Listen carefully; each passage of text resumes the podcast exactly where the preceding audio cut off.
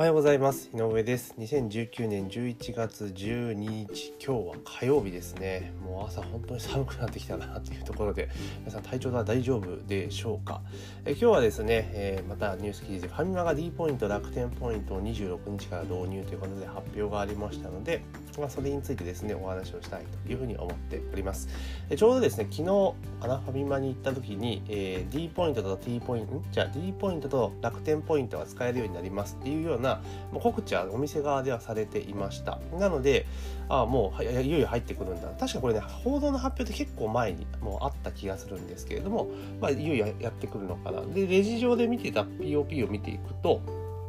要は今までって例えばファミペイとか使っている人であれば要は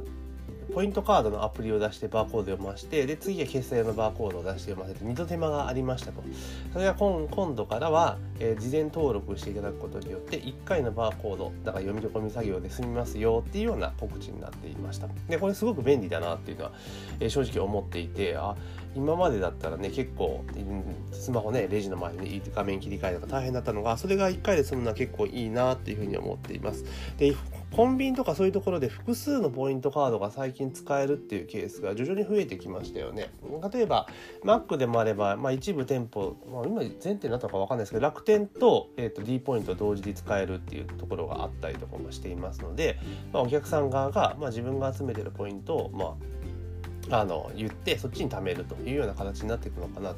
でファミマが今回やるんですけれどもただあのファミペイとその1回のバーコードでピッていうのがでポイント付与っていうのができるのは多分ファミペイだけなんですよね。うん、ファミペイだけなんですよ。で、前別の、たえー、ポッドキャストのね、あれでも言いましたけれども、ファミペイって結局、あの、チャージをね、カードでやろうとすると、ファミマ T カードが必要なんですよね。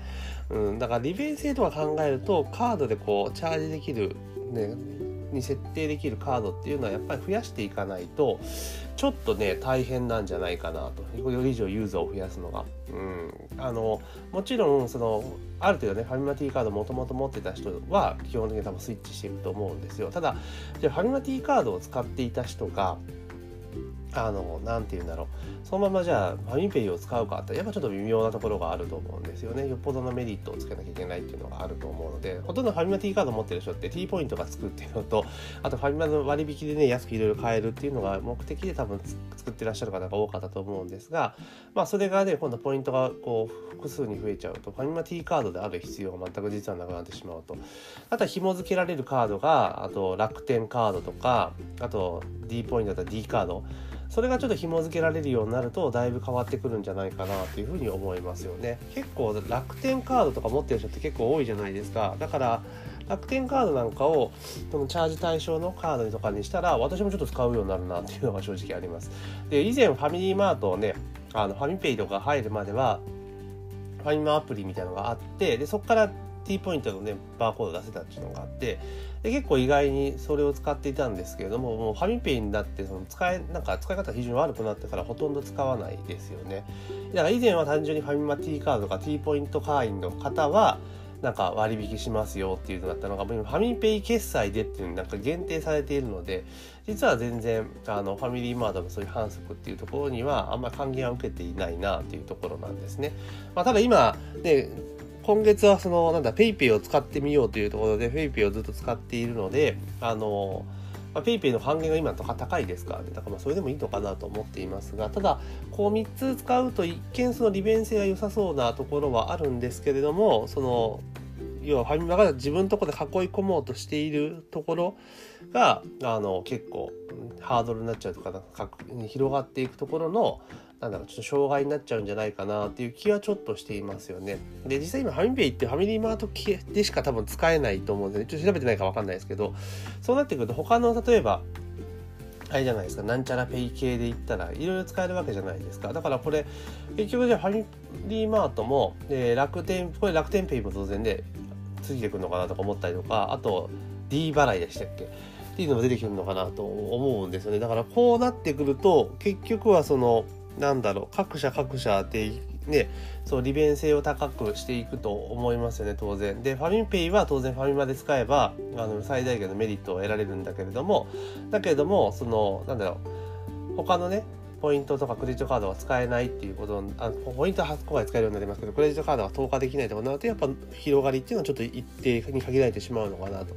だからファミリーマートでしか使えないのにあのそこにわざわざチャージをするのかな。もちろんね毎日のようにファミリーマート使うのであれば全然問題ないですけどそういうユーザーってそういうほど多くないと思うんでだからもうちょっとね使える場所を広げていくとかしていったらいいのかなと思います。でセブンは基本的にこのマーケットに入ってこないじゃないですか。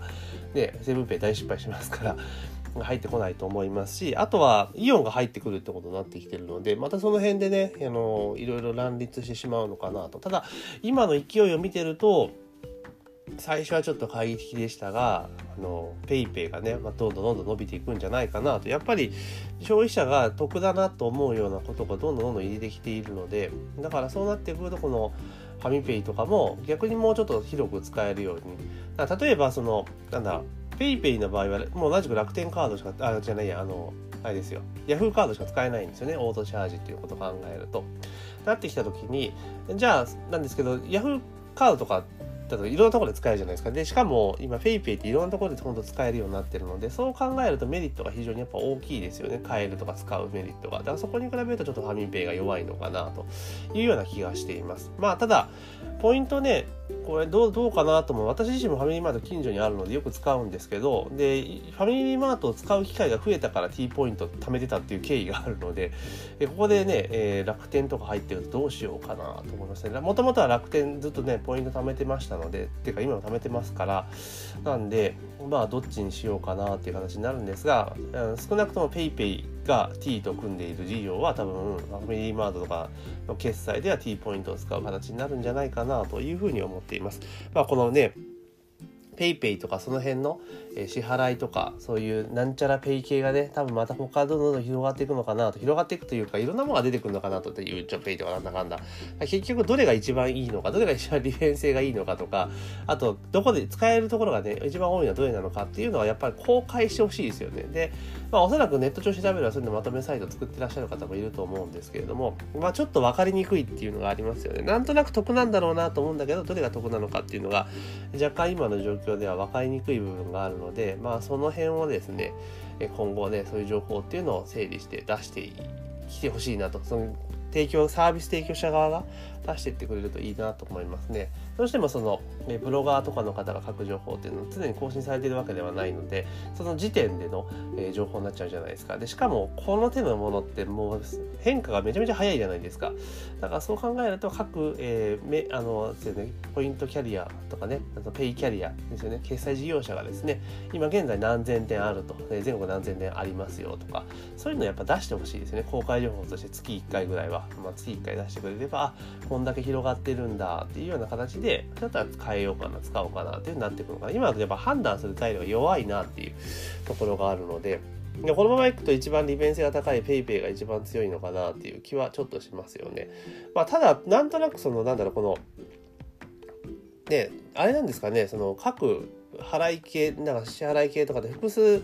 えー、そんなマネーマネーというかこういう QR コード決済スマホ決済入れてるところって多分どっかが取りまとめてるんでしょうねきっとね。単体で入れてるってことはあんま考えられないので。そうなってくるとあの、ね、今も電子マネーだったら大体1個入れたら1個 ,1 個単独入れるってこと少ないじゃないですか。少なかったじゃないですか。例えば、え、4つ入れる同時に入るみたいな。クレジットカード会社が噛んでねやるって感じですよね。